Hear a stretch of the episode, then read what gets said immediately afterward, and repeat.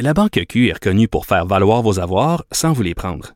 Mais quand vous pensez à votre premier compte bancaire, tu sais, dans le temps à l'école, vous faisiez vos dépôts avec vos scènes dans la petite enveloppe. Hmm, C'était bien beau. Mais avec le temps, ce vieux compte-là vous a coûté des milliers de dollars en frais, puis vous ne faites pas une scène d'intérêt. Avec la Banque Q, vous obtenez des intérêts élevés et aucun frais sur vos services bancaires courants.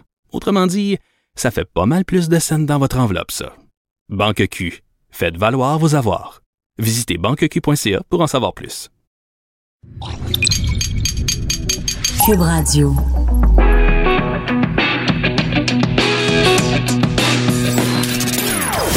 Des opinions bien à elle. Sophie Durocher. Son franc-parler ne laisse personne indifférent. On n'est pas obligé d'être d'accord.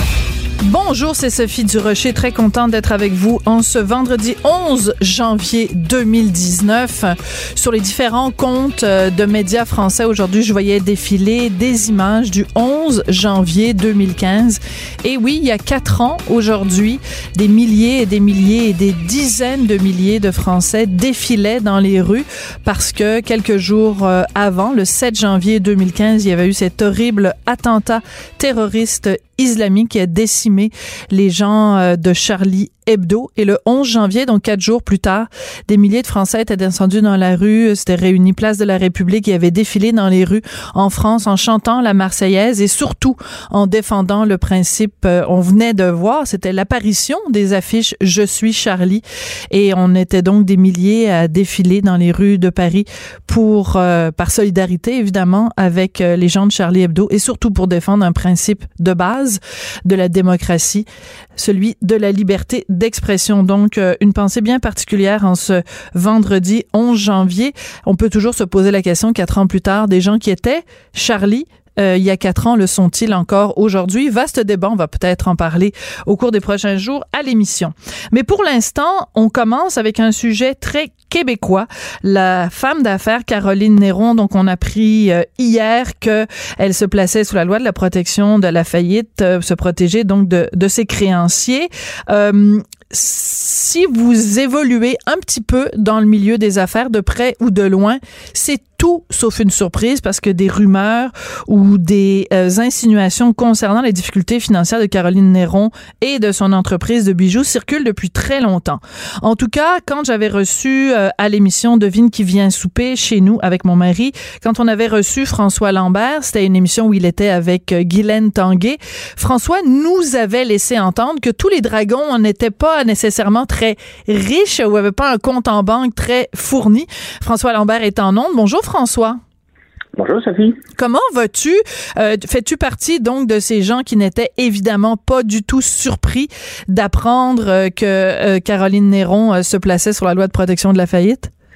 Ben, en partant, faut, faut le dire, c'est Caroline Néron, là, elle fait partie de notre paysage depuis toujours, puis ça aurait été, ça, aurait été vraiment le fun qu'elle devienne un fleuron, puis que ça hmm. fonctionne. OK, faut, faut ça, la réalité, on peut pas euh, mettons que si on regarde ça à un début de 2019, qui est de la merde. Oui.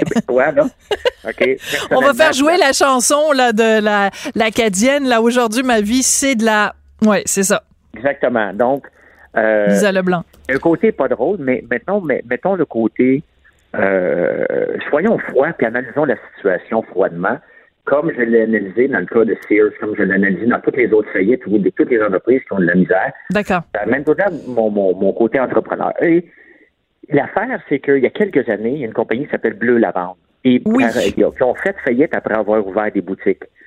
Caroline Néron a le marché dans les mêmes pas que Bleu Lavande. Donc, c'est-à-dire de, d'ouvrir des boutiques alors que sachant qu'une boutique dans un centre commercial va te coûter neuf employés. Hmm. En plus d'avoir un bon gérant qui a le goût de manger les bandes pour toi dans le langage hockey, qui a le goût de, faire avancer ton hmm. entreprise, ça prend du temps et elle voulait aller très, très, très, très vite. D'accord. Alors, ce serait quoi, ce serait quoi le défaut ou l'erreur fondamentale qu'elle a commise? Est-ce que c'est d'avoir été trop ambitieuse dans le sens, tu sais, d'avoir la, la, la- la- le ventre, les yeux plus grands que le ventre ou de pas avoir vu venir euh, euh, ce, ce mouvement vraiment de fond qui est que ben, il y a de moins en moins de, de boutiques de briques et de mortiers et que de plus en plus tout le monde s'en va vers les commandes en ligne. Est-ce que c'est ça l'erreur qu'elle aurait commise? Moi, moi, je pense que l'erreur qu'elle a commise, puis elle l'a admis, euh, elle a admis hier son erreur, elle regardait absolument pas les chiffres. Oui, mais tu un entrepreneur qui réussit est un entrepreneur créatif. Pas créatif dans ses, euh, dans ses designs puis ses bijoux. C'est une, une personne qui est capable de faire beaucoup avec peu. Mhm. Et son côté créatif, elle aurait dû le mettre à, à la profitabilité de son entreprise. Et si elle n'était pas la bonne personne parce que c'est une rêveuse, elle aurait dû mettre un président à sa place qui aurait géré le D2D Hmm. et bon. éviter cette situation-là. Regardons, là, je, ne parle pas contre Caroline Néron. Je Non, non. parle comme la plupart des entrepreneurs qui s'obstinent à garder leur poste parce qu'ils veulent un poste. Je suis CEO. Hmm. C'est pas important d'être CEO. Tu mets les bonnes personnes à la bonne place. Elle a reconnu qu'elle n'a aucun intérêt pour la gestion des chiffres. C'est pas moi qui le dis.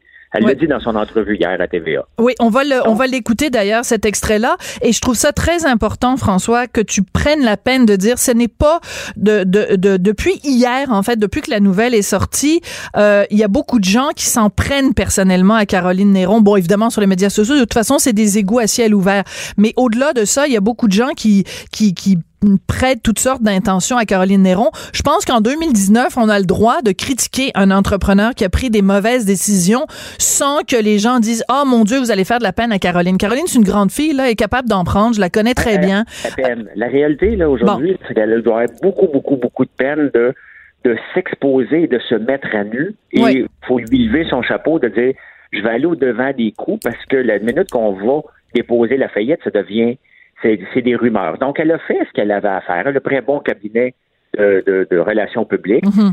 Et dans- entre tout ça, euh, si on regarde, la première, elle l'a avoué sa gaffe, mais l'autre gaffe, alors qu'elle est en croissance, Ouais. et que toute son entreprise demande des millions de dollars pour croître, elle va au dragon Ben oui. pour euh, ne pas s'occuper de son entreprise et elle veut investir dans d'autres entreprises. Non, elle s'est ça, éparpillée. Elle s'est éparpillée. C'est clair. OK. Elle, elle est majeure, oui. Ouais, c'est ça. Elle est majeure, est vaccinée, mais aussi éparpillée. Écoute, Non, on va égale- oui, je t'écoute. Oui, alors on va écouter l'extrait euh, de ce qu'elle a dit euh, pour pour pouvoir bien comprendre de quoi on parle, là, parce qu'elle l'a admis très candidement hier à, à Sophie Thibault. Alors on écoute un extrait de cette entrevue dont exclusive qu'elle avait donnée à, à Sophie Thibault à TVA hier. Mais en fait, c'est un ensemble de facteurs, tu sais, qui t'amènent à tomber en proposition concordataire. Tu sais, c'est pas, c'est pas juste une chose. Tu sais, il y a entre autres euh, une crise de croissance. Tu sais. Le fait que je suis passée de 800 000 à 10 millions en un an et demi a nécessairement fait en sorte que j'ai fait des erreurs. J'étais autodidacte. Euh, j'ai mes forces. Mes forces, c'est le développement des affaires, c'est le marketing, c'est le produit. Euh, mais vos faiblesses, qu'est-ce que c'est? Ben, mes faiblesses puis mon manque d'intérêt étaient définitivement vers la gestion puis le, la finance. Oui, alors moi je suis désolée, euh, je suis pas un entrepreneur comme toi, je suis pas un entrepreneur comme Caroline, ça c'est clair. Euh, mais quand j'entends quelqu'un qui euh, se lance en affaires et qui dit ma faiblesse c'est la gestion, c'est un petit peu comme si quelqu'un me disait euh, moi euh, je je suis joueur de hockey, mais ma faiblesse c'est mon coup de patin. Euh, je suis très bon pour aller marquer des buts, mais ma faiblesse c'est un coup de patin. Je pense que pour devenir entrepreneur et réussir, il faut que tu aies des talents dans plusieurs domaines. Un seul talent ne suffit pas à aller marquer justement un but dans le dans le tu sais à rentrer la palette dans le but là. Non, mais dans le fond, ce que tu, sais, ce que tu décris, tu décris quelqu'un qui ne sait pas patiner, mais qui mesure 7 pieds 10, qui va se mettre devant le gardien, de peine et de misère, puis il bouge pas de là en attendant que la rondelle la fra- le, le- le frappe. ouais. Ça va le rentrer dans le but. Et ce n'est pas ça être un joueur de hockey. Donc, Non. c'est pas ça être entrepreneur non plus. Bon, on est d'accord. entrepreneur, c'est d'être multifacette. C'est de comprendre. La première question qu'un entrepreneur doit faire en arrivant, là, le, matin, Mhm. combien j'ai eu de ventes hier? Ces gens ne peuvent pas leur dire, va le trouver la réponse. Je veux savoir combien que ça a coûté hier, combien Ouais. j'ai fait de ventes, c'est Ouais. quoi ma profitabilité. Parce que tout le reste de la journée, Sophie, est en entour de ça. Mais bien sûr. journée, on fait beaucoup de ventes, on dit Ah, il y a quelque chose de spécial. Comment ça, dans ce centre d'achat-là, ça fonctionne? On va aller voir la recette, Ben oui. on va voir qu'est-ce qu'on va appliquer. Ce n'est, c'est la, la, la chose la primordiale à un entrepreneur. Ouais. Mais parce que tu passes six mois de ton temps à aller dans une émission de dragon puis à faire, à regarder d'autres entrepreneurs, et ce six mois-là, tu n'es pas en train de t'occuper de ton entreprise. Ouais, c'est très, c'est très intéressant ce que tu dis parce que je me rappelle il y a très très peu de temps euh, dans la presse il y avait un portrait de Peter Sergakis. Alors si vous habitez pas à Montréal, peut-être que vous savez pas qui c'est. Euh, et euh, mais Peter Sergakis c'est quelqu'un qui euh, possède plein plein plein plein d'immobilier à Montréal, des restaurants, des bars, des des, des appartements et tout. Il a vraiment euh, comme un, un, un, un complexe immobilier à Montréal. Et dans ce portrait de lui, on disait que tous les soirs, il demandait à recevoir sur son cellulaire tous les bars et les restaurants. On demandait qu'on lui envoie sur son cellulaire juste un SMS en disant euh, Peter, on a fait voici combien d'argent on a fait aujourd'hui. Puis qu'il allait, allait pas se coucher tant qu'il avait pas tous ses chiffres de la journée. Puis là, je me disais ben un, un- un entrepreneur, c'est ça. C'est c'est pas ce qui te ce qui te Tout le pousse. reste, tout le reste est, est, Est secondaire. est- allez, est secondaire parce que toutes tes décisions vont être prises entre tes revenus et tes dépenses. Ouais. Regarde, Sophie, il y a trois ans, j'ai lancé une compagnie qui s'appelle BoostMe. Donc, on est dans l'assistance routière. Ok. Je ne fais pas cette entreprise-là de façon euh, opérationnelle. Je suis un investisseur, mais un investisseur présent. Ouais. Et je te le jure, à tous les jours et à tous les soirs, je demande au gars, il y a beau être 10 heures le soir, j'ai texte, combien de services ce soir? Hein? Combien de produits qu'on a vendus? Ouais. Je suis ailleurs et pourtant, c'est encore les questions que je pose à tous les jours parce que c'est les, les questions qui font tout, euh, tout le reste de la journée est alentour de ça. Donc, combien de marketing qu'on a mis? Est-ce que ça a fonctionné? Est-ce qu'elle était bonne? On se replace. Et tu ne peux pas ne pas avoir cette mentalité-là, Mhm. réussir, mais ça revient à la base. Dans la vie, tu dois avoir qu'un seul plan A. Avoir un plan B, puis avoir trop de diversion, ne pas t- t'enlève le temps. Puis je comprends que c'est le fun d'être dragon. Je comprends que ça donne une belle exposure. Mm. Mais tant que tu n'as pas vendu ton entreprise, selon moi, tu ne devrais même pas prendre le risque d'aller là parce que c'est un investissement de temps énorme. Énorme. Alors-. Ouais. Alors, je veux faire euh, rejouer cet extrait parce que tu t'es beaucoup fait tomber sur la tomate, puis ça avait beaucoup fait jaser quand tu avais fait cette déclaration-là. Alors, euh, je vais juste faire rejouer cet extrait. Donc, vous pouvez entendre la totalité du euh, devine qui vient souper quand euh, François Lambert était venu manger chez nous dans ma vraie salle à manger. T'as mangé mes sushis, t'es vraiment comme courageux quand même. Et voici la déclaration Je veux choc. passer une soirée avec vous? Ben oui. Ah oui. Alors, on écoute ça. Non, mais moi, puisque j'ai passé par les dragons, c'est sous-entendu, Ah ouais. même si je doute certains dragons qui n'ont pas de maudite scène, c'est sous-entendu qu'on a de l'argent. OK? C'est drôle qu'ils disent ça, parce que moi, je ne crois pas qu'ils ont tous autant d'argent, là. Euh, je te le confirme, il y en a des méchants pauvres là-dedans qui ont Dans de les l'argent. dragons? Ben oui, ben C'est oui. confirmé. Qui sont juges Actuel dragons, ou précédent? Euh, actuel, précédent, euh, c'était Futur. évident. OK, quand Pourquoi tu ils sont là? Ben parce que on n'est pas obligé de, on n'est pas obligé de montrer nos états financiers. Moi, c'est quelque chose qui m'a toujours dérangé. Ben oui, c'est bizarre. Je peux-tu les montrer là, juste pour Ben pourtant, c'est un peu dire sérieux, que non? j'ai d'affaires là. Moi, pour moi, ça aurait été le minimum qu'on me demande. François, Ben, tu dis que t'es riche, là. Montre-moi tes états financiers, voir si tu vas nous faire des petites offres à 10 000 ou tu vas nous faire des offres à 250 000. Et on ne me l'a jamais bon, ce demandé. que tu dis. Fait que je pourrais être un frame, euh, un frame up total, moi aussi, là. Alors, cette déclaration-là avait beaucoup fait jaser euh, à l'époque.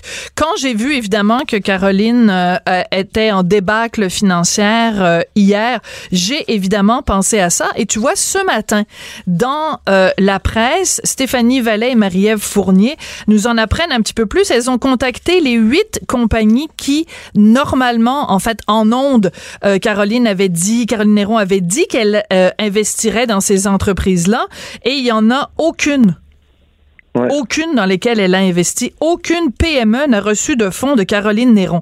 Alors, si l'émission... Non, mais plus que ça, attends, je vais le lire au complet. Euh, un entrepreneur se serait même fait demander une importante somme hebdomadairement pour que sa nouvelle mentor l'aide. OK, c'est parce que c'est un dragon inversé. tu t'en vas au dragon Ouais, pour a- demander de l'argent. Sais, moi, si je reçois ces demandes-là constamment, combien que ça coûterait que tu viennes avec moi? Ça coûte rien, OK? Je fais des blagues maintenant parce que j'offre mon sirop d'érable en ligne. Si tu veux m'avoir, là, Ouais. chaque fois 10 gallons de sirop d'érable, ça me fait plaisir de- de- d'aller te le porter. OK? T'es comme la guidoune du sirop d'érable, finalement? Ah, Je suis la guidoune du Québec, OK? Je, la- je suis le, le, le, le, le, le pocheur de sirop d'érable guidoune, euh, je m'avoue. Fais attention, François, parce que tu le sais que ça va être la une de Éco-Vedette demain. François Lambert, je suis la guidoune du Québec. Là, tu t'attires pas des amis quand tu fais ça, François. Oui, mais après ça, on va ressortir l'extrait, on va sortir le contexte. Bon, Ça va être correct après. OK. Alors, donc, euh, toi, ça, ça, ça te fait plaisir d'être mentor pour des gens qui, en effet, s'investissent puis tout ça. Mais il reste que les dragons, c'est pas du bénévolat. Je veux dire, on, on bâtit toute une émission de télé autour d'un principe. Le principe est le suivant. Le principe, c'est de dire, il y a des gens qui ont des poches bien remplies et ils ont des poches bien remplies parce qu'ils ont été des entrepreneurs qui ont pris des bonnes décisions et ils investissent. Donc, il y a trois éléments. T'as beaucoup d'argent, t'as de l'argent parce que t'as bien géré tes entreprises et trois, tu investis dans des entreprises auxquelles tu crois. Je suis désolée, mais je regarde ça et Caroline Néron ne correspond à aucun des trois critères. Alors, la question qui tue, François, écoute-moi bien. Oui. Est-ce que, parce que ju- avant l'arrivée de Caroline et de Christiane Germain, la seule femme dragon, c'était Danielle Henkel. OK? Oui. Est-ce que la raison pour laquelle on est allé chercher Caroline Néron, c'est que même sachant qu'elle n'avait pas les poches assez profondes, on s'est dit, on n'a plus Danielle, ça nous prend des femmes parce qu'on se fait dire constamment qu'il n'y a pas assez de femmes au dragon. Oui. Est-ce que c'est ça? Euh, ben écoute, il y, a- ben, il y en a, il y en a, il y a Christiane Germain qui est, selon moi, une très, très bonne dragonne, elle a, de l'argent. oui. Euh, Mais pourquoi on est allé chercher Caroline? Ben, c'est parce qu'on n'est pas obligé de présenter nos états financiers. Peut-être que, tu sais, Caroline Néron, là, il faudrait se ressortir l'extrait, tout le monde en parle, de quelques années, lorsqu'elle a mentionné qu'elle qu'elle a hâte d'avoir son premier milliard de revenus. Ouais. Elle était sur le bord d'avoir son Elle avait mentionné ça il y a quelques années. Ouais. Donc, c'est certain que si tu laisses miroiter une image que tu es plein aux os, puis que personne vient vérifier tes chiffres, ben personne ne le savait, là. Ouais. Mais Euh, c'est ça. Caroline, dans le fond, euh, elle n'avait- pas d'argent. Oui, mais tu sais, moi, je suis journaliste, hein. Puis, journaliste, là, quand quelqu'un te dit quelque chose, euh, il faut que tu aies deux sources pour le confirmer. Et euh, il y a un bon vieux, euh, une, une sorte de, de parabole qu'on utilise en journalisme. On dit en anglais, je vais le traduire après, If your mother says she loves you, check it out. Même si ta mère te dit qu'elle t'aime, vérifie-le parce que tu es sûr de rien. Alors, moi, Oui. quand bien même Caroline Néron, elle va, tout le monde en parle, puis dit j'ai hâte de faire mon premier milliard, c'est la job des producteurs de, euh, euh, de- des dragons, c'est la job de Radio Canada d'aller vérifier si en effet euh, Caroline ça va bien. Écoute Pierre-Yves McSween qui travaille hein, dans une autre station de radio puis qui a écrit bon euh, en as-tu vraiment besoin? Semble-t-il que ça fait des années, des mois et des années qu'il écrit des textes en disant le modèle d'affaires de Caroline Néron ne fonctionne pas. Il me semble que c'est un petit peu euh, tu sais les drapeaux rouges étaient allumés depuis un bon moment quand même. Oui, exactement. Et il reste que pour être un dragon, puis Pierre-Yves l'avait mentionné aussi, puis je peux le confirmer, j'aurais pas pu être dragon quand même, j'étais à l'aise financièrement avant de vendre, parce que faut que tu passes à go, au moins une fois. Ouais. Donc, comme un Monopoly, à un moment donné, tu prends, tu, pars, tu prends ta part, tu ta paye, et là, tu peux être dragon. Puis Pierre-Yves l'avait mentionné aussi, cette, cette optique-là. Et le modèle d'affaires avait été prouvé que le modèle d'affaires tel que Caroline Néron euh, a mis en place avait eu avait eu des, des- ne marchait pas ailleurs. Ouvrir des boutiques en faux n'est Ouais. plus le modèle d'affaires euh, sur lequel on peut se baser. Maintenant, elle a quand même convaincu des gens Ouais. de mettre 10 millions de dollars dans l'histoire. Et ces gens-là vont perdre cette mise de fonds-là. là. C'est per- c'est perdu. Ouais. Donc, euh, donc la, la réalité, puis après que j'avais fait euh, Devine qui vient dîner avec toi et Richard, euh, les, les producteurs de, de- de- de- des Dragons avaient sorti pour dire non, non, on vérifie, tout le monde peut mettre au moins 200 000 à l'écran. Euh, puis, oui, peut-être que c'est fa- c'est facile, tu sais, faire un deal à 200 000 à l'écran que tu ne vas pas poursuivre par Tu la vas pas l'honorer. la chose la plus facile. Ben oui. Mais la dernière année que j'ai fait des dragons, euh, tu sais, vers la fin, on, on commençait à dénaturer un peu. Puis moi, j'étais pas à l'aise avec ça. Hmm. Moi, entendre la, la phrase suivante, euh, je vais passer, mais je vais t'aider. Ben là. Euh, je n'investirai pas avec toi, mais je vais t'offrir du mentorat. Euh, c'est l'œil du dragon, et on n'est pas Ben là oui. pour offrir du mentorat, on est là pour acheter une compagnie ou ne pas l'acheter. Et ça avait de l'air bien cute, puis les gens à la maison semblaient aimer ça, mais ça a dénaturé le show Mhm. en tant que tel, ou que les batailles de dragons n'avaient plus sa place parce qu'à la fin, ça finissait par une table dans le dos. Je vais t'aider, je vais t'ouvrir mon cahier de contact, puis on va se rencontrer. Pour Ouais. voir si moi j'ai le temps de rencontrer 15 entrepreneurs Ouais. par année pour les aider puis les mentorer. Il n'y a personne qui a ce temps-là. Écoute, quand tu mentors deux personnes, tu te plein les, baskets, là. Puis aussi, il y a quelque chose de base, euh, François. Mettons, quelqu'un dit, euh, je vais être un mentor pour toi, mettons, en ski. OK, je vais t'apprendre, je vais te montrer comment bien skier. Ben, la première chose que tu fais, tu dis, OK, ben, dévale donc une pente d'abord, puis on va voir si es capable de skier comme du monde. Si euh, tu descends en chasse-neige, je vais peut-être te regarder, puis je vais dire, hum, pense, je vais prendre quelqu'un d'autre faire du mentorat en ski. C'est pas toi que je vais choisir. Alors, je veux dire, c'est il, y a aussi cette notion-là que pour être un mentor pour d'autres, il faut que tu maîtrises le domaine dans lequel tu es. Je veux dire, euh, je vois pas comment... Parce que c'est ça qui est particulier avec Caroline. ben, Elle donnait ben, des conférences. Il y avait des gens qui payaient 5000 pièces pour l'entendre donner des conférences, mais euh, c'était tout Mais ça, un... il n'y a rien de mal. Non. Il n'y a rien de mal parce que il reste qu'elle avait sur visuellement et elle avait un succès. Et si elle avait le goût de partager euh, cette, cette optique-là de succès, Mhm. comment bâtir une entreprise à partir de zéro, qui n'est pas rien quand même, et de- d'ouvrir des boutiques, fait. qui n'est pas rien non plus, euh, c'était son droit. Et si les gens voulaient, si elle était divertissante, puis il y en avait pour leurs 5 000, moi, j'ai, cette partie-là, je n'ai pas de problème avec ça. Non, mais c'est les prix qu'elle a reçus. Qu'on lui ait remis des prix en entrepreneuriat, puis souligner l'entrepreneuriat au féminin, alors par des gens qui manifestement n'avaient pas non Oui. plus vérifié ses états financiers. C'est peut-être plus là que le bas blesse. Ben, c'est toujours ça. C'est quand, quand on entend les, les gens euh, top 40 over 40, puis euh, top Mm. 40 under 40, puis toutes ces choses-là, pour moi, c'est un peu de la frime. Qu'est-ce, montre-nous tes, tes, tes, tes vraies affaires. T'es parti de haut, t'es rendu haut.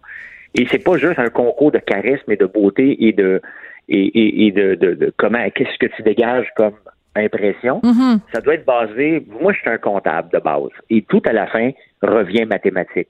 Ouais, Montre-moi là sur papier, puis je, quand tu- je, le je vais le voir, je vais le croire. ouais. Le reste, lorsque ça devient qualitatif, c'est pas mesurable. Je peux bien dire que je suis le meilleur, mais pour moi, le meilleur, je dois me mesurer. Je suis peut-être meilleur que toi en natation parce que je nage de 100 mètres en une minute. Ben, c'est ça. toi, peut-être que tu nages pas, fait que c'est facile. Je suis le meilleur. Exactement. Et Non, non, mais tout à fait. Ça revient à une question de chiffres. Puis d'ailleurs, euh, regarde euh, Vincent Goudzo, qui est euh, dragon du côté anglais.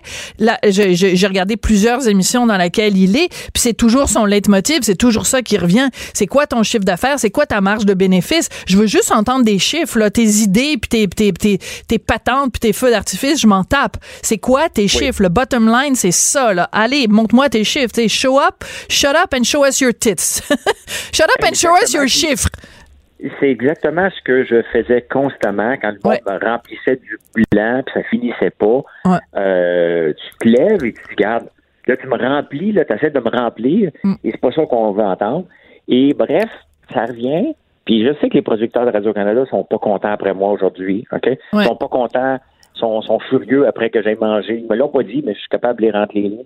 Ils sont furieux après moi parce que j'ai dit qu'il y avait des méchants pauvres dans les dragons. Mais c'est à eux de porter leur culotte et de demander des chiffres et de s'assurer a des dragons ont le temps. Si on veut que ce Ouais. show-là ait une pérennité, il faut que les dragons aient le goût d'investir pour vrai. Ouais, Et tu- oublions le mentorat et qu'il ait le temps de le faire et l'argent pour le faire. Parce que lorsqu'on décide de faire des due diligence, il faut mettre des, des vérifications diligentes, il faut mettre Absolument. des avocats, il faut mettre des notaires, il faut mettre du temps. Et ben, t'as pas le temps de le faire. C'est long. C'est long. long. en maudit. Ben écoute, on espère en tout cas que la nouvelle fournée des dragons, ça va être plus solide et qu'on on lira pas dans les journaux dans un an qu'un tel ou une telle finalement c'était bâti sur du vent et que cette personne-là était en problème financier. Mais tu sais, Sophie, je ne les Attends, j'ai comme un chat dans la gorge là. Je ne les connais pas, OK. mais il y en a trois là-dedans qui n'ont pas vendu leur entreprise. Ouais. Donc c'est un petit Donc, peu peut-être un peu inquiétant. C'est un peu inquiétant par rapport à, leur ce que tu disais tout à l'heure. de se dédier et au, au lieu de dire je vais passer mais je vais t'aider euh, Mm-hmm. la phrase qui me qui me faisait donner des boutons je vais passer mais je vais je vais te rencontrer pour te donner des conseils c'est pas ça les dragons c'est pas ça qu'on veut entendre non plus Exactement. Écoute, François, euh, avoir eu plus de temps, je t'aurais fait jouer un extrait du Bye Bye, mais regarde, on manque de temps, fait que ça ira, ira une autre fois. au rythme que ça va là euh, d'après moi je devrais être bon pour recevoir une autre invitation bientôt Ouais, exactement. OK, je t'embrasse. Merci beaucoup, François. bye L'homme d'affaires et ex-dragon François Lambert qui revenait donc sur cette fameuse déclaration qu'il avait faite à DQVS. Donc, vous pouvez réécouter tout ça sur le site de Cube Radio dans la section Balado. L'émission s'appelle Devine qui vient souper. Tout le monde a droit à son opinion. Elle requestionne, elle analyse, elle propose des solutions. De 14 à 15. Sophie Durocher. On n'est pas obligé d'être d'accord. Vous avez peut-être entendu hier euh, l'entrevue que j'ai faite avec Félix Séguin qui venait nous parler de ces images absolument incroyables, des images exclusives de l'interrogatoire de Tony Accurso au moment où il avait été euh, arrêté par la police. Disons qu'il n'avait pas le, petit sourire carnassier qu'il avait eu euh, au moment de la commission Charbonneau. Ces images, vous avez pu les voir en exclusivité hier sur les ondes de TVA dans le cadre de l'émission JE, un reportage très intéressant sur les 10 ans de la lutte à la corruption euh, au Québec. Et dans ce reportage, témoignait ma collègue et amie Denise Bombardier. Bonjour Denise. Oui, bonjour Sophie. Bonjour. Denise, c'était très intéressant votre réflexion hier sur euh, Tony Accurso parce que au Québec, on a une sorte de de fascination pour euh, les gens qui baignent dans les dans les trucs un peu un peu louches et en même temps, on est plein de de, de préjugés sur euh, ce ce à quoi ressemble la corruption. Quand vous regardez tout ça, vous quand vous regardez le personnage de Tony Accurso, qu'est-ce qu'on devrait retenir de lui? on devrait retenir que euh, des gens qui sont capables de monter une entreprise comme il a monté, qui était une des entreprises les plus... En fait, c'était une référence pour la qualité professionnelle, les services que donnaient toutes ces, entreprises. On peut, d'abord, euh, vous savez que Tona Curso, faut pas le, faut le rappeler quand même. Tona Curso, euh, c'est un ingénieur. Hein, il a fait, il a fait Polytechnique, donc il y a une spécialisation dans la vie. Et, et évidemment, il a accumulé, euh, son succès a été tellement éclatant, tellement prestigieux, des entreprises qui valent des milliards. Il est évident que dans le système, qu'il y a un système et, qu'il y a des gens qui, euh, il faut qu'ils jouent le système pour obtenir ce que lui a obtenu. Et là, maintenant qu'il a été, maintenant qu'il a été condamné, on le sait. Mais lui, il a joué le système, mais euh, c'est ceux qui ont reçu les pots de vin qui sont, euh, on le sait maintenant, parce que bon, il y a eu M. Vaillancourt a, a fait de la prison euh, pas longtemps, euh, qui était tout de même le maire. Moi, savez-vous, je vous dis pas, euh, Tony Curso, il est coupable. c'est un homme extrêmement intelligent et à la fin, il a été obligé, parce que là, vraiment, la police l'a encerclé d'une certaine façon avec mhm. l'enquête et tout. On a trouvé des preuves. Bon. Mais ceux qui se font élire. Oui Hein? ceux qui sont les maires, parce que là, c'est des maires surtout qui se sont fait avoir, ou alors des, des, des hauts personnages de la, de la, de, de, de la FTQ qui baignent dans, dans ce, qui baignent là-dedans, et surtout les élus oui, qui les élus. plein les poches. oui. C'est scandale.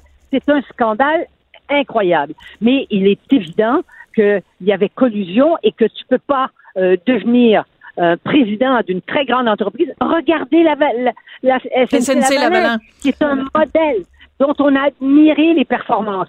Mais quand euh, on peut dire que quand des entreprises comme SNC Lavalin, puis là on le voit dans le cas de SNC Lavalin, mais je vous parle des entreprises internationales, mhm. toutes les grandes entreprises qui obtiennent des contrats dans les pays, la majorité des pays où il n'y a aucune démocratie, où il n'y a aucune façon de, d'encadrer de, la corruption, tout marche par backfish. Mais les backfish, à ce niveau-là, c'est des millions et des dizaines de millions. Oui, mais vous parlez, vous parlez, Denise, de, de, de, pays justement qui sont peut-être des bon des pays euh, en voie de développement ou des pays où euh, il n'y a pas cette ah tradition démocratique. Ce qui est ce qui est frappant au Québec, c'est que bon, on parle bien sûr des cas de Vaillancourt et des maires au cours des dernières années, mais il faut se rappeler quand même et le et euh, Félix le rappelait très très bien dans son dans son reportage hier à JE.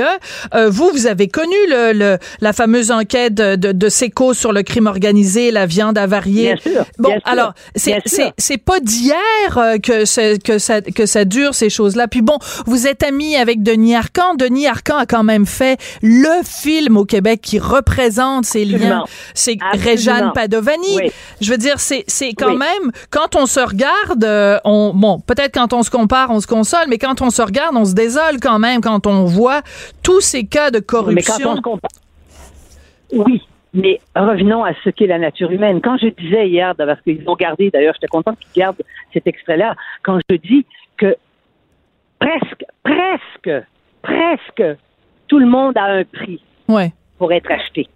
Hein? Mais il y a, à travers ça, je veux dire, il y a des gens qui résistent. Mais s'il y avait autant de héros qu'on espère, Mhm. ben ça se saurait. Ouais. Comprenez-vous, ça se saurait. Hein? Donc, c'est une question de- d'éthique, de morale, d'ambition et évidemment de recherche de pouvoir à travers l'argent. Ouais. C'est c'est ça aussi. Qui peut résister à l'argent? Eh bien, il faut que la société soit extrêmement bien encadrée. Oui. Et on voit qu'au Québec, une toute petite société où en plus les gens se connaissent d'une façon presque, comment dire, presque familiale. Hein? Le Oui, truc oui, là, tout à fait. serré, là. Ouais. Vous voyez bien que tout ce monde-là se connaît. Hein? Puis ils se renvoient tous l'ascenseur. Alors donc, c'est comme ça. Mais moi, euh, ce que vous savez, une des choses qui m'ont qui m'a choqué hier dans, le- dans le reportage, Oui. c'est quand j'ai vu que le policier qui l'interviewait le tutoyait. Ah Il oui. n'y avait pas de distance Ouais, ouais. entre l'autorité qui représente la police et M. Accurso, qui était là, euh, qu'on avait arrêté et qu'on interrogeait. Oui, mais en même Et temps, moi- vous- avez remarqué sûrement aussi, euh, Denise, désolée de vous interrompre, mais vous avez remarqué au début, c'est le policier qui lui dit euh, Est-ce que c'est correct si je vous tutoie? Puis le policier dit Moi, j'aime ça être tutoyé. Donc, puis, puis Monsieur, Monsieur euh, Accurso dit Oui, oui, oui, il n'y a pas de problème. Puis appelle-moi Tony, puis tout ça. C'est, c'est, euh, les, les deux établissent la Oui, base mais- de cette familiarité-là. C'est quand même assez surprenant, là. Oui, mais il ne doit pas, mais il ne doit pas y avoir de familiarité. Est-ce que vous croyez que quand j'ai déjeuné avec M. Accurso, qu'il a osé me demander si euh, si je pouvais le tutoyer ou qu'il me Non. qu'il souhaitait me tutoyer? Non. Non. Alors parlons-en. J'ai Par- trouvé Ouais. symb- symboliquement, j'ai trouvé qu'il qu'il y avait là, il y avait une barrière qui n'a pas existé. Oui. Euh, Et cette barrière-là, oui, allez-y. Non, mais c'est ça, je voulais revenir là-dessus parce que la raison pour laquelle, évidemment, donc, euh, Félix, vous avez interviewé, c'est que vous aviez écrit, donc, juste euh, raconter ça de façon chronologique, vous aviez écrit dans le journal une chronique où vous parliez du témoignage de Monsieur Accurso devant la commission Charbonneau. Vous aviez parlé, entre autres, de son sourire carnassier. Et beaucoup de gens ont très mal interprété. C'est, les gens ont interprété ça parce qu'évidemment, c'est Denise. Donc, alors, dès que Denise B dit quelque chose, les gens vont l'interpréter de la mauvaise façon. Ce que vous, vous- c'est une constatation. Vous constatiez le, le, le, le charisme indéniable de cet homme-là. Vous n'en vous en réjouissiez pas. Vous constatiez une évidence. Donc, euh, ça a soulevé Et tout c'est un. pour ça, Ouais. oui, et c'est pour ça, Sophie, que devant des gens comme ça, devant des personnes comme ça, il faut mettre des, des policiers, des enquêteurs qui soient à la fois à la hauteur, je dirais, psychologique Ouais. Et, euh, et, et intellectuelle de la personne. Ouais. Il faut pas envoyer des gens, là, je sais pas qui sont les gens qui sont allés au cours, combien de fois et par qui il a été interviewé, interrogé. Mais il est certain que ça prend des gens de, ça prend des gens de même calibre sur le plan euh, de, de la force, euh, des gens qui sont capables d'établir des rapports de force. Oui, mais vous avez fait un lapsus. Vous avez fait un lapsus fabuleux. Vous avez dit interviewer au lieu d'interroger. Et je trouve ça Oui, très intéressant. Je trouve ça très intéressant, Oui. Denise, ce lapsus-là, parce que Vous avez raison, vous avez raison. Parce Oui. que euh, dans le fond, nos métiers sont un peu semblables. Euh, interviewer quelqu'un, lui faire admettre des choses qu'il ou elle n'a pas envie d'admettre, ça ressemble quand même au métier d'un policier. Il faut il faut user de psychologie, il faut parfois flatter notre euh, notre euh, notre sujet. Euh, il faut être ratoureux, il faut le séduire. Euh, et en même temps, il faut des fois lui tendre des petits pièges en espérant qu'il va tomber dedans. Je trouve que entre un interrogatoire de police et une, une interview journalistique, il y a quand même beaucoup de parallèles à faire. C'est vrai. Moi, j'ai accepté d'aller déjeuner avec lui parce qu'il m'a invité à déjeuner. Parce que je l'avais croisé dans le, dans le restaurant Ouais. euh, avant et euh, il m'avait, il m'a dit j'aimerais déjeuner avec vous. Je me suis dit c'est une chance unique. Bien sûr. Mais c'est pas n'importe qui qui peut aller déjeuner avec Accurso et résister au charme d'Accurso. Ouais. Et c'est ça que j'ai expliqué dans mon papier. Évidemment que j'étais en distance. Évidemment que j'ai pas dit, vous savez, euh, je j'ai pas dit, euh, je crois que je lui ai dit, je ne, je ne vous demande rien parce que de toute façon, c'est vous qui savez tout et moi je ne sais rien. Voilà, c'est comme ça que ça a commencé. Ouais. Et tout de suite, il s'est même parlé de son père qui était venu ici et qui lui avait dit qu'il fallait jamais que, que de s'associ- s'associer à la mafia italienne. Ouais. J'avais dit dans, ma, dans mon portrait après, il a, il a répondu, à, il a répondu à la question que je n'avais pas posée. Oui, tout il à a fait. commencé tout de suite à parler de ça. Donc, ça disait qu'il était sur la défensive. Ouais. Mais en même temps, il voulait, euh, en même temps, il voulait donner de lui une image. Mais moi, j'ai, j'ai simplement, j'ai simplement décrit un personnage. Et, et ces personnages-là demeurent des personnages fascinants. Tout à fait. les grands manipulateurs sont des gens. La plupart des grands manipulateurs ne sont pas des brutes dans les rapports qu'ils établissent avec les gens qu'ils veulent séduire pour arriver à leur fin. Voilà. Non, parce que s'ils étaient que des brutes euh, au premier degré, ben ils, ils seraient pas rendus là où ils le sont. Il y a une question qui est non, soulevée. se fait descendre, il se fait descendre avant. Il se fait Voilà.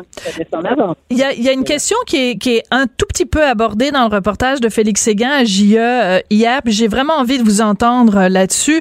Euh, je sais pas si c'est Félix lui-même ou un des invités qui, à un moment donné, parle du phénomène Vaillancourt et qui dit c'est quand même assez fascinant que même après que ça a été prouvé que que- qu'il avait vo- volé l'argent des Lavallois, qu'il y a de l'argent caché à l'étranger, qu'il y a eu un, un système extrêmement organisé de corruption, que l'argent est dans ses poches et tout ça, après qu'il ait fait de la prison, qu'il y a encore des gens qui continuent à l'aduler. Comment on explique un phénomène comme celui-là, Denise? On explique ça par la fascination de, de, de, de l'autre, de la fascination du mal, de la fascination des gens qui ne respectent aucun interdit, qui ont peur d'aucun interdit et qui euh, et, et, et qui- ont des comportements qui sont au-dessus de toutes les lois. Ça fascine. Hein? D'ailleurs, regardez toutes les séries américaines actuellement, là, Ouais, ouais. juste, juste sur Netflix. C'est les séries qui, au fond, qui encensent d'une certaine façon ces très grands, ces criminels épouvantables que sont les grands, les, les, les, les grands, ceux qui contrôlent tout le trafic de la drogue euh, à partir de l'Amérique du Sud. Ouais. Vous voyez bien le Narcos et compagnie. eux. Ouais, tout à fait. Pablo Oui, Escobar voilà. et compagnie. Ouais, tout à fait. El Chapo et tout ça, bien sûr, ça fascine. Le mal fascine plus que la pureté. Oui. Voilà. Ah, comme c'est bien dit. Ben, il faut toujours compter sur Denise avec sa plume, euh, sa plume acérée pour finir sur une belle note euh, euh, poétique et bien résumée. Denise, c'est un plaisir de vous parler. Merci beaucoup. Puis on a très hâte de lire votre chronique euh, demain. Quelque chose me Oui. dit que vous allez parler peut-être de l'Église catholique qui a, qui, a- qui s'est un tout petit peu fait aller la, la, le mâche patate cette semaine. Ouais, mais je vais vous dire seulement le titre de ma chronique Ah? et vous allez pas. Genre, En primeur? Oui, j'en parle. Oui, j'en parle de ça. Ça s'appelle Docteur Legault. Et pour le reste, vous le lirez demain. Avec plaisir. Avec plaisir. Merci, docteur Bombardier. Ah, merci. On n'est pas obligé d'être d'accord, mais on peut en parler. De 14 à 15. Sophie Durocher. On n'est pas obligé d'être d'accord. Cube Radio. Tous les vendredis, on a un rendez-vous euh, avec ma chum de fille, Lise Ravary. Tous les vendredis, tous les lundis. Comment vas-tu, Lise? Je vais très bien, et toi? Chroniqueuse et blogueuse au Journal de Montréal, Journal de Québec. Très bien, merci. Écoute, on a deux sujets aujourd'hui. Un qui est très, très, très, très léger et un qui est très, très, très, très sérieux. Alors, comme c'est vendredi, je propose qu'on commence avec le très, très, très léger. Qu'est-ce que t'en penses? Oh, certain, moi, ça me. Un ou l'autre. On est capable, toi et moi, là, hein? On est capable de, de, de, de, varier les ah. plaisirs. Ben oui. de moduler nos transports. Écoute, Voilà. ce sujet très très léger, c'est bon, en janvier, il y a plein de gens qui prennent toutes sortes de résolutions, il y a des gens complètement fous qui décident de faire un mois sans alcool. Bon, je sais pas pourquoi ils ont pris cette idée-là. Bon, en tout cas, des gens qui font ça en janvier. Euh, Il y a des gens qui... sentent coupables. Ouais, c'est ça. Peut-être Ouais, qu'ils ont ouais, trop bu dans le temps des fêtes. Moi, je sais pas. Voilà. Il y a des gens qui disent ça. Moi, je sais pas de quoi ils parlent. Euh, Mhm. Et il y a des gens qui décident euh, en janvier de faire Janu Harry. Alors ici, il faut que j'explique le jeu de mots hyper subtil et hilarant. January en anglais. Et là, on, on rajoute au lieu de mettre A-R-Y à la fin, Harry H-A-I-R-Y. Donc, au mois de ils arrêtent, elles arrêtent de se raser euh, les aisselles, les jambes et tout ça. Et c'est évidemment une déclaration de guerre féministe en disant oui, mais c'est le patriarcat qui nous impose ça, de s'enlever les poils et tout ça. Est-ce que c'est ridicule ou ça part de quelque chose qui, qui tient la route? Je pense qu'il y a, je vais mettre mon chapeau de pseudo-experte, je pense qu'il y a là-dedans une réaction, à une obsession avec le poil qu'on a développé dans les sociétés occidentales depuis à peu près 20 ans. Et tout le monde est d'accord pour dire que euh, la, la raison pour laquelle euh, ça, ça arrive, c'est l'influence de la porno. Parce que dans, dans la porno, euh, les femmes sont toujours parfaites, il n'y a rien qui dépasse et il n'y a rien qui n'est pas la couleur chair. Oui. Donc, je pense que chez les jeunes féministes, il y a peut-être un, un mouvement de ça va faire. Ouais.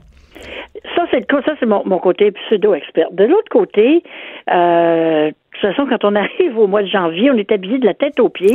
Alors, que- alors que, que l'on soit euh, ou non euh, épilé, euh, ça changera pas grand-chose. Euh, D'ailleurs, il y avait une pub à un moment donné formidable dans Châtelaine à l'époque. Ouais. C'était un, un gros nounours, un gros ours Ouais. qui sortait de sa tanière, puis c'était pour une marque de trucs d'épilation. C'est très drôle. Et, et- et la ligne, c'était euh, l'hiver a été long. L'hiver a été long, c'est très drôle. Mais tu sais, Lise, je trouve que il y a, y, a, y a deux choses là-dedans. C'est-à-dire qu'il y a réellement, en effet, je peux comprendre que cette, on, on est allé en fait d'un extrême Tu sais, je pense qu'en effet, on est un peu euh, obsédé par ça, les gens qui dépensent euh, des milliers de dollars pour euh, faire disparaître le moindre, le moindre petit duvet euh, et tout ça. Mais en même temps, je m'excuse, mais il y a un côté esthétique. Euh, quand je vois des gens qui se lèvent les bras que par des petites robes euh, soleil et qu'il y a un buisson euh, ardent sous euh, sur les aisselles, je m'excuse, mais c'est moche. Je trouve pas ça joli. Euh, je veux dire, euh, quand, quand une fille porte euh, une jupe, quand elle a des belles jambes, que tu passes à côté d'elle puis que tu la vois de loin à des belles jambes, puis quand tu te rapproches et que c'est King Kong, ben je m'excuse, je suis pas un garçon là, mais je trouve pas ça joli. Je veux dire, on est passé d'un extrême à l'autre là. Oui, mais c'est un peu normal, mais remarque que je pense que c'est générationnel. Euh, je suis comme toi, mais je veux dire, on va pas chicaner là-dessus. Euh, euh, tu sais, je comprends là qu'il faut pas être esclave de l'apparence et ainsi de suite. Je comprends tout ça, mais en même temps, des aisselles bien garnies avec une robe soleil, ça, ça passe pas. Oui. je- je- je- ça passe pas. Je, serais incapable, incapable. Pourtant, je sais, c'est très, très, très superficiel ce que je dis là, mais c'est ça. Qu'est-ce que tu veux? C'est culturel. C'est dans notre culture, c'est comme ça. Les femmes s'épilent dans notre culture. Puis peut-être qu'un jour, elles s'épileront plus, puis que les gars vont trouver ça formidable. Oui, mais, mais en même temps, c'est drôle parce que, tu sais, bon, on, on, on parle d'une génération, OK? Mettons les milléniaux, d'accord? Alors, les milléniaux qui disent on va arrêter de, de, de s'épiler parce que c'est un dictat, puis la société veut qu'on se ressemble tous, puis qu'on soit tous pareils. Et en même temps, c'est la même génération où ils ont tous les mêmes piercings, ils ont tous les mêmes anneaux avec des gros ronds là, dans les oreilles. Ah oui, Euh, les, mêmes, les mêmes tatouages. Les, les mêmes tatouages, les mêmes Ils signes. tous pareil. Et ils s'habillent tous, par- ils ont tous la même tuque qu'ils achètent sur le site de Catherine Dorion. Non. Non. OK, phew. Bon, mais alors, tu vois, c'est très drôle. eu. Mais tu sais, c'est un petit peu comme euh, des gens qui disent ah moi je veux pas m'habiller, je vais m'habiller différemment des autres, puis qui portent un jeans. Un jeans, c'est tu peux pas rêver d'un d'un un vêtement qui est le plus rassembleur, qui est le plus standard, qui est le plus. C'est l'uniforme C'est du 20e l'uniforme. du 21e siècle. là. Bon. C'est- certain. Euh, mais je me rappelle, à l'époque, à l'époque où j'étais très, très rebelle, Ouais. euh, on portait des jeans, mais dans ce temps-là, c'était pas tout le monde qui portait des jeans. Et à ce moment-là, c'était quelque oui. chose de transgressif, si on peut dire. Aujourd- Aujourd'hui, ça l'est moins. Donc, je pense que ces choses-là évoluent. Mm-hmm. Et euh, ça devient, euh, je sais pas moi comment. Est-ce que, est-ce que Cléopâtre, selon toi, euh, faisait ses aisselles? Non. Oui, mais elle prenait son bain dans du lait. Ouais, mais il prenait pas son bain chaque semaine, euh, ben pas chaque jour, en tout cas ça c'est sûr. Pas. Qu'il fait chaud en Égypte, je te signale. Puis euh, Marie-Antoinette, je pense qu'elle avait des dents Oh, très, non, non, des non, très mauvaises c'est- dents. Puis pendant des, des, des siècles et des siècles dans l'humanité, on avait des règles d'hygiène qui étaient qui étaient très différentes. Puis on avait des règles esthétiques qui étaient très qui étaient très différentes. Ouais. Euh, je veux oui. dire, écoute, euh, Louis euh, Louis XIV là, il se promenait avec des talons hauts puis des rubans dans les cheveux. Puis c'était même pas ses vrais cheveux, c'était des perruques. Alors, oui, imagine. Hein? Alors aujourd'hui, imagine Emmanuel Macron ou Justin Trudeau avec des talons hauts, une perruque puis des rubans roses dans les cheveux? J'essaye de pas y penser. Bon, alors ça, fait une image mentale quand même que les gens peuvent. Non, mais là, je vais l'avoir dans ta tête toute la fin de semaine. Je te remercie, Sophie. Imagine faire des selfies avec une perruque blanche avec des, des avec des petits nœuds. Poudré aussi, hein, oublie pas. Mais poudré dans ce temps-là. écoute, je, je trouve le chemin parfait pour passer de notre sujet très léger à notre sujet sérieux, c'est Justin Trudeau. Parce qu'on a beau critiquer Justin Trudeau, il reste que moi aujourd'hui, je suis très fière d'être canadienne parce que, donc on passe à notre sujet sérieux, c'est que mhm. le Canada va être le pays qui va accueillir, on l'a appris, ça a été confirmé vraiment il y a une heure, va mhm. accueillir cette euh, Saoudienne qui s'était réfugiée en Thaïlande. Donc elle est attendue au Canada, Raaf Mohamed Al-Kounoun. Alors, parle-nous un petit peu d'elle et pourquoi tu, tu voulais nous parler de, de ça aujourd'hui? Eh ben, c'est cette jeune fille-là qui est saoudienne, qui a 18 ans. Euh, c'est un, cas, hein, parce que elle, elle, elle euh, je pense qu'elle était en, si on peut dire, en bataille avec ses parents. Elle avait même dit qu'elle qu'elle ne croyait plus à l'islam, ce qui, dans l'islam euh, saoudien, euh, normalement, c'est la mort. L'apostasie est, est, panible de mort. C'est ça, passible de peine de mort. Et euh, ses parents, je sais pas, sont partis en vacances au Koweït. Elle s'est échappée. Elle s'est rendue en Thaïlande avec l'intention d'aller euh, en Australie. Et ben évidemment, ses parents ont, sont mis sur le cas. Et les, les Saoudiens l'attendait déjà à Bangkok. On lui a mhm. enlevé son passeport. En tout cas, tout ça pour dire, vous allez rentrer à la maison, mademoiselle, vos parents vous attendent. Et elle, elle a dit non. Puis mhm. quand je te dis qu'elle a dit non, là, elle s'est barricadée dans une chambre d'hôtel. Elle a poussé les meubles sur la porte mhm. pour qu'on puisse pas venir la chercher. Et elle a fait tout ça. Et c'est le premier sauvetage, si on peut dire, par Twitter. Absolument. Et parce qu'elle a communiqué avec le monde extérieur, elle a envoyé finalement une bouteille à la mer. Absolument pour dire je suis ici, je m'appelle euh, mademoiselle, j'ai peur de mourir si mes parents me ramènent en, Arabie Saoudite, euh, j'ai besoin d'aide.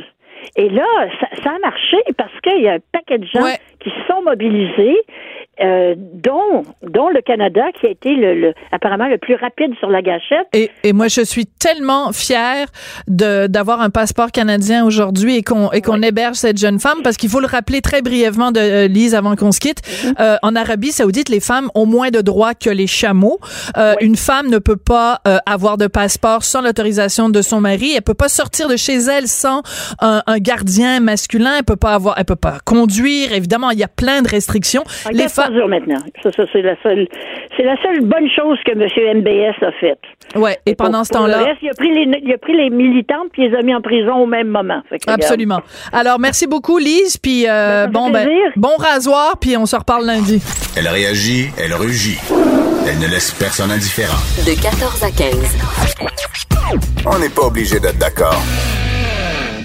On a beaucoup parlé euh, au cours des 48 dernières heures des euh, de l'Église catholique et de ce fameux dépliant là pour encourager les parents à retirer les enfants des cours d'éducation sexuelle parce que bon, ça va contre les valeurs euh, catholiques. On en a beaucoup parlé et on a beaucoup mis l'accent donc sur les catholiques et leur relation avec la sexualité. Mais au moment même, il y a une nouvelle qui nous est arrivée d'Angleterre. Un organisateur juif orthodoxe qui a envoyé une lettre au ministre britannique de l'Éducation en disant, écoutez, si vous allez de l'avant avec vos plans d'éducation sexuelle dans les écoles, dans lesquels vous faites la promotion du style de vie gay, vous allez avoir des milliers et des milliers de familles juives qui vont quitter l'Angleterre. Et dans un extrait de la lettre, ça dit que, euh, attendez deux secondes, ouais, c'est ça, que euh, c'est une, une, oui, que c'est le rôle des parents et des gardiens et non pas des écoles d'enseigner aux enfants euh, des questions de sexualité et de relations. Ben, j'ai des petites nouvelles pour vous, que vous soyez juif, que vous soyez catholique, que vous soyez bouddhiste ou hindouiste. C'est le rôle de l'école de donner des cours d'éducation sexuelle. Vous pouvez compléter à la maison, il n'y en a pas de problème. Mais c'est le rôle de l'école d'apprendre qu'un pénis, c'est un pénis et une vulve, c'est une vulve. Cube Radio.